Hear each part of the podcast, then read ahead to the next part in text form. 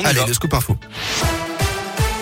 Et un point sur vos conditions de circulation. Tout d'abord, Bison Futaï, c'est le drapeau orange dans la région aujourd'hui et ce dans le sens des départs comme dans le sens des retours. Le trafic continue de s'intensifier actuellement. La circulation est d'ores et déjà bloquée sur 2 km au niveau du péage de la Boisse sur la 432 pour rejoindre la 46. Et dans le sud de Lyon, au niveau du nœud Ternay, ça bloque aussi sur environ 1 km pour rejoindre le sud.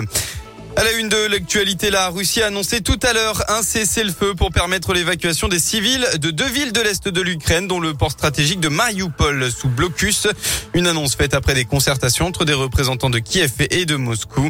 La partie russe a déclaré un régime de silence des armes et l'ouverture de couloirs humanitaires pour l'évacuation des civils, a déclaré le ministère russe de la Défense. De son côté, la métropole de Lyon s'engage pour venir en aide au peuple ukrainien. Elle a indiqué dans un communiqué avoir alloué une aide de 50 000 euros au collectif Alliance Urgence qui regroupe plusieurs ONG. L'aide sera votée lors du prochain conseil de métropole qui se tiendra le 14 mars et devrait permettre d'apporter une assistance alimentaire, médicale ou encore d'hygiène aux millions de réfugiés ukrainiens qui fuient leur pays depuis une semaine.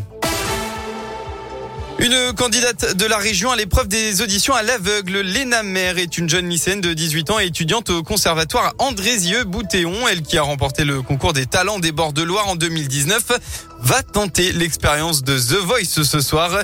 Elle se passionne pour le jazz, la funk et la soul et va se confronter aux quatre coachs du télécrochet diffusé sur TF1. Pendant le confinement, Lena avait créé un compte Instagram où elle publiait des reprises de chansons. C'est d'ailleurs sur ce réseau social qu'elle a été contactée en mars 2021 pour tenter cette aventure. Au micro de Radio Scoop, elle est revenue sur son parcours réussi pour arriver jusqu'aux auditions à l'aveugle. Ah, j'étais, super contente et super fière. Il faut savoir que c'est vraiment le parcours du combattant avant. Il y a, tellement de castings, tellement de gens talentueux qui se présentent que ouais, j'étais trop heureuse. J'ai eu la réponse en septembre que je pouvais faire les auditions à l'aveugle, donc euh, il y a eu un gros temps d'attente. Euh, juste avant de passer, alors bizarrement, j'étais pas si stressée que, ça. En fait, je me suis mis euh, complètement en mode euh, automatique parce que c'était tellement impressionnant de se retrouver euh, sur ce plateau que, je connaissais déjà bien, vu que c'est une émission quand même très regardée. Donc je me suis dit, bon, chance, et t'as qu'une seule chance, donc vas-y.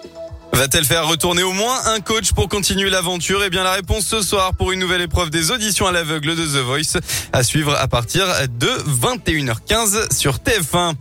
Et bien enfin, on passe au sport avec euh, du football et cette belle victoire de l'OL hier soir qui peut rêver de l'Europe euh, pour cette 27e journée de Ligue 1. Les Lyonnais se sont imposés sur la pelouse de Lorient 4 buts à 1 avec un doublé euh, de la recrue Romain Fèvre.